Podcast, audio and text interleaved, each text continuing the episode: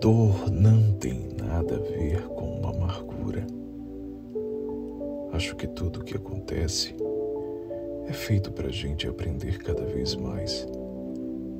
É para ensinar a gente a viver desdobrável, cada dia mais rico de humanidade.